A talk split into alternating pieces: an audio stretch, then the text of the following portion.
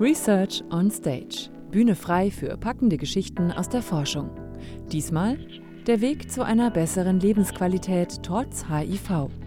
Ein Podcast des Verbands der forschenden Pharmaunternehmen.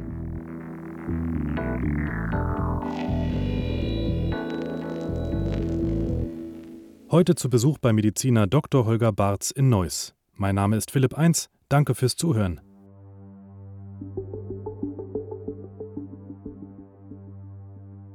In den 80er Jahren ging die Angst um in Deutschland. Immer mehr junge Menschen infizierten sich plötzlich mit dem rätselhaften HI-Virus, der die tödliche Immunschwächekrankheit AIDS auslöste. AIDS, diese Krankheit, bei der die Patienten an banalen Infektionen sterben, weil ihr Immunsystem am Ende ist.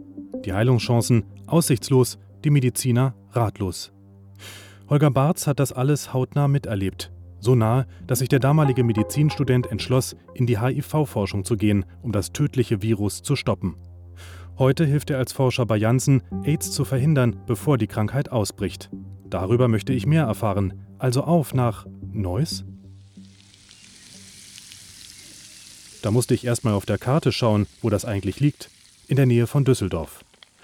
Obwohl die Stadt 150.000 Einwohner hat, wirkt hier alles ganz ländlich. Selbst das Gelände von Janssen, wo ein Gärtner gerade die Vorgärten wässert. Ganz anders dagegen die Empfangshalle. Hier treffe ich Holger Barz. Guten Tag, Herr Barz. Hallo, wie geht's? Herr Barz, ich bin hier draußen rumgelaufen, da komme ich mir ja fast schon vor wie auf dem Land. Und jetzt komme ich hier rein, weiße Empfangshalle. Das sieht alles so schick aus bei Ihnen. Ist das hier Land oder ist das Stadt? Wir fühlen uns sehr urban, obwohl wir hier tatsächlich in einer ländlichen Gegend sind. Von dieser ländlichen Gegend aus hat Holger Barz die ganze Welt ein kleines Stück bewegt. Er führt mich in sein kleines Büro. Hier arbeitet er daran, dass die Immunschwächekrankheit AIDS nach und nach ihren Schrecken verliert. Herr Barz, wann hatten Sie das erste Mal Berührung mit dem Thema HIV und AIDS? Ja, das war tatsächlich schon zu meiner Schulzeit. Ähm, ich bin in den 80er Jahren in der Schule gewesen. Das war halt eben auch die Zeit, wo die ersten Berichte über diese geisterhafte, spukhafte Erkrankung AIDS aufkamen wo man noch gar nicht wusste, dass das eine Viruserkrankung war, wo das Virus sowieso noch nicht beschrieben war, wo man wilde, abstruse Thesen hatte, äh, was die Ursache dieser Erkrankung war. Da gab es Medienberichte drüber, ähm, wirklich in halt öffentlichen Zeitungen. Und ähm, das hat damals so ein bisschen mein Interesse geweckt, mich mit dem Immunsystem zu beschäftigen und hat mich, glaube ich, auch mein ganzes Leben danach äh, ziemlich geprägt. Sie sagten gerade, Sie waren zu der Zeit noch in der Schule. Was erinnern Sie an diese Zeit? Was war das für eine Stimmung?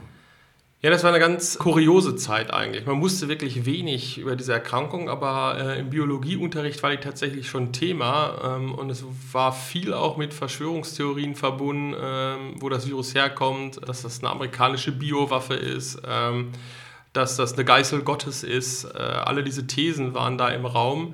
Nicht lange danach war klar, es ist ein Virus und dann war eher die Frage, wo kommt das Virus her?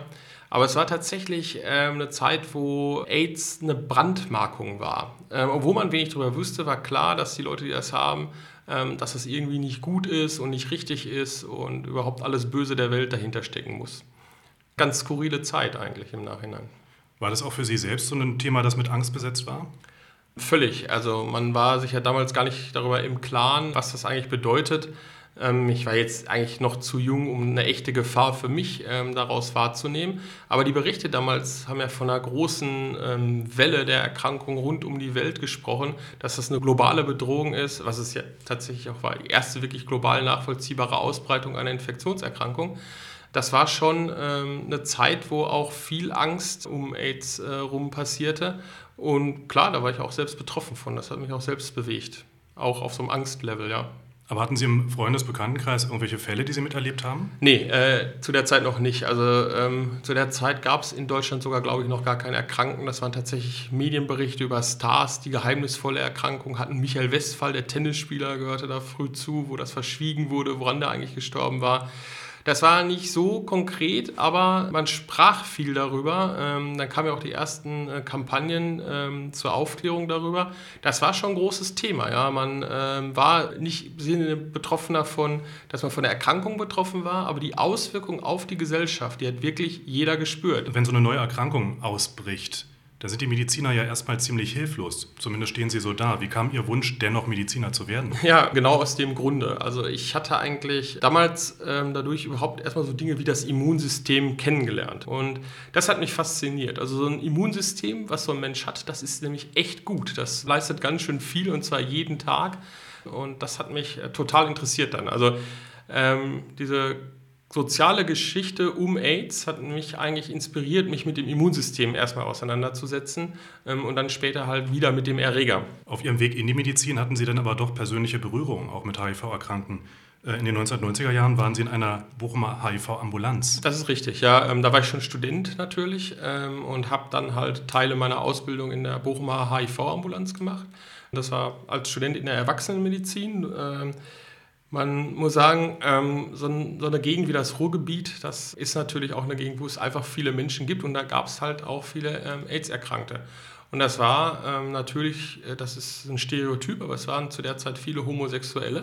Aber wenn man tatsächlich in so einer Ambulanz gearbeitet hat, hat man gelernt, ähm, da gehören alle sozialen Schichten zu und da gehören eben auch heterosexuelle Männer zu, da gehören viele Prostituierte zu zu der Zeit.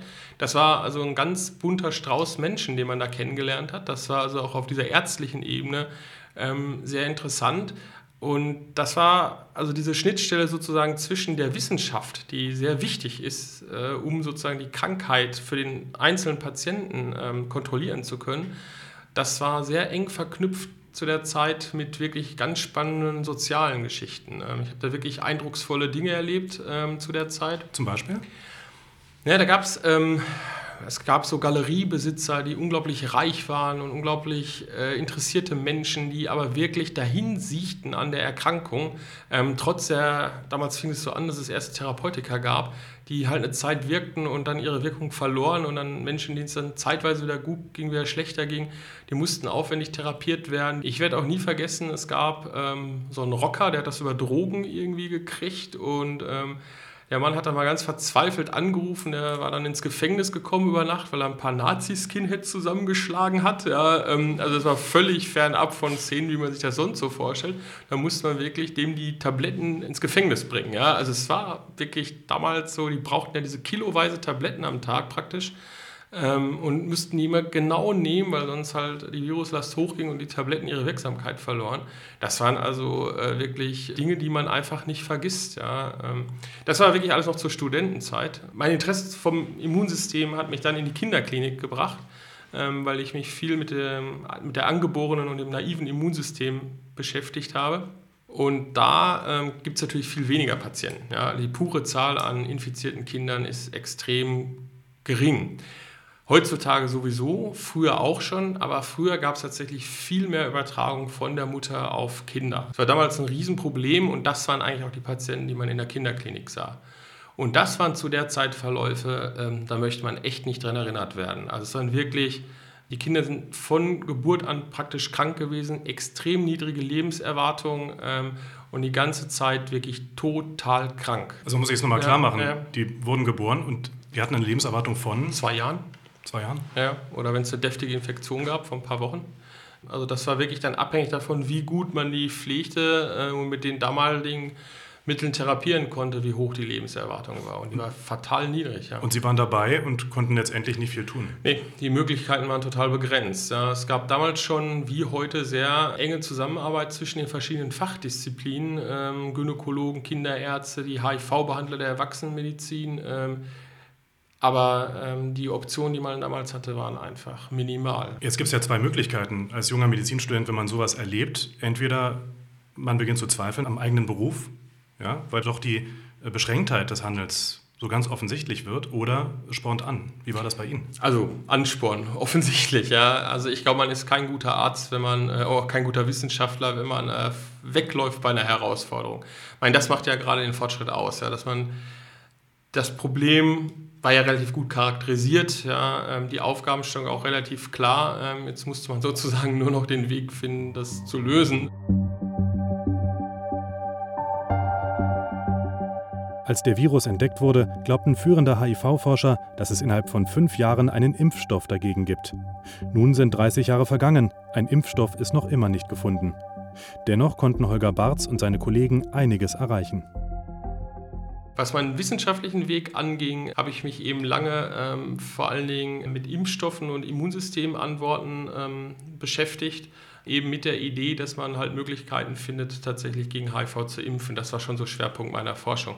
In den letzten Jahren hat sich mir das mehr darauf ähm, dann fokussiert, wie man denn eigentlich ähm, sozusagen optimal die Therapie für Patienten gestaltet. Also es gibt verschiedene Aspekte sozusagen im Laufe meines Lebens, die immer an unterschiedlicher Stelle eine gewisse Dominanz hatten.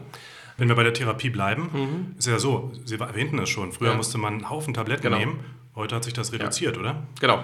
Und das ist, glaube ich, eben auch was Lebensqualität äh, angeht und Teilhabe am Leben ähm, und auch eben wenig auffällige Stigmatisierung ganz zentraler Punkt. Also früher haben die Patienten wirklich praktisch kübelweise zu bestimmten Zeiten haufenweise sehr toxische Medikamente nehmen müssen. Heute ist halt die Situation, dass so ein Patient mit einer Tablette am Tag relativ flexibel genommen seine Erkrankung unter Kontrolle hat und auch nicht mehr infektiös ist. Also das Leben eines Patienten hat sich durch diese ähm, Zusammenfassung der Therapieschemata in eine Tablette am Tag total gewandelt.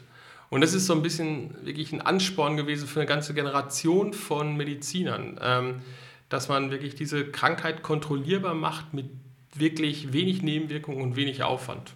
Aber es ist ja nicht nur so, dass die Erkrankten weniger Tabletten nehmen müssen, sondern sie haben auch eine höhere Lebenserwartung. Genau. Eigentlich kann man sagen, dass ähm, die HIV-Medikation zwar vor AIDS schützt, aber nicht vor Älterwerden. Ähm, das zunehmende Problem der HIV-Patienten ist halt das, was das Problem sozusagen jedes andere Menschen auch ist. Sie werden älter. Dazu kommen natürlich dann die, die langzeittoxischen Nebenwirkungen durch die HIV-Medikation. Und das ist eben der zweite Aspekt bei diesem modernen Therapieregime, dass die Nebenwirkungsprofile dieser neuen Medikamentengeneration besser ist als das, was bisher so war. Das heißt, wir haben heute eigentlich Patienten, wo die ähm, AIDS-Erkrankung nicht mehr auftritt, wo die HIV-Weiterverbreitung unterdrückt ist und wo die Lebenserwartung praktisch der von ähm, Gesunden entspricht und das Nebenwirkungsprofil eben ein ganz wichtiges Kriterium bei der Wahl der Medikation ist. Also die Situation für die Patienten heute ist fundamental anders als vor 25 Jahren. Das kann man sich gar nicht vorstellen eigentlich. Sie sagten ja auch vor 25 Jahren oder ja. Äh, so in den 90er Jahren, da hatten Sie miterlebt, dass Kinder geboren wurden, die kaum eine Lebenserwartung genau. hatten. Wie ist das heute? Das ist völlig anders. Also heutzutage gibt es eigentlich... Ähm, diese Übertragung von äh, Mutter auf Kind in Deutschland praktisch gar nicht mehr. Das sind totale Raritäten, die eigentlich auch nicht mehr vorkommen sollten. Also das Schwangeren-Screening sollte das eigentlich verhindern. Und selbst wenn, gibt es eigentlich ganz gute Möglichkeiten, früh zu intervenieren oder ganz spät in der Schwangerschaft zu intervenieren, um die äh, Übertragung praktisch auszuschließen. Das ist, also gerade das ist einer der, der fundamentalsten Unterschiede äh, gegenüber vor 30 Jahren.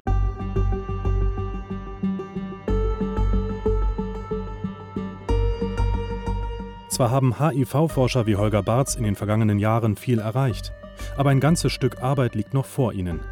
Ihr Traum bleibt es, den Virus schon auszuschalten, bevor er sich überhaupt im Körper einnisten kann. Es ist für mich einfach immer noch die allergrößte wissenschaftliche Herausforderung in der Medizin, Impfstoff gegen HIV zu entwickeln. Das ist für mich der absolute Obermotivator.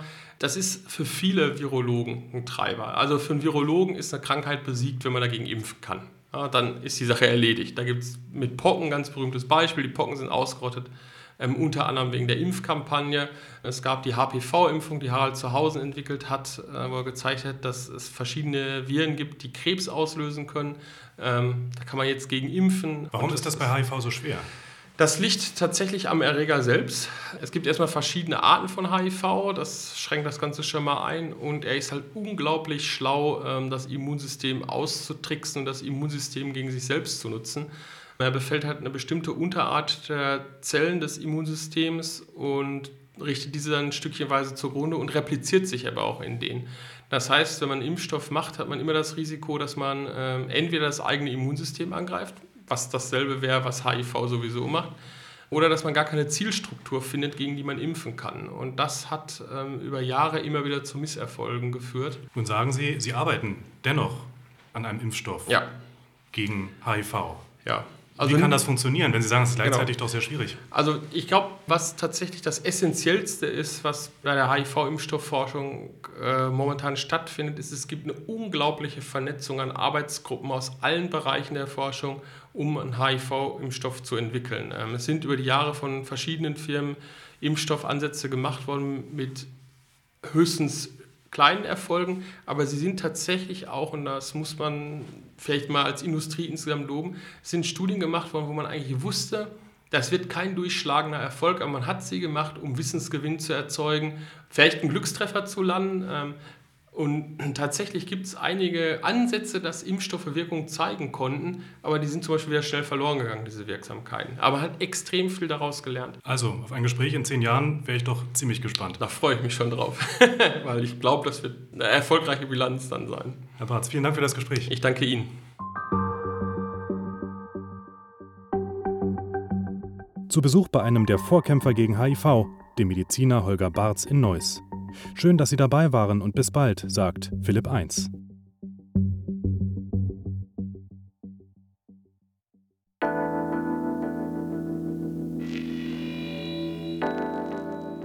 Research on Stage. Spannende Forschergeschichten als Podcast. Eine Produktion des Verbands der forschenden Pharmaunternehmen.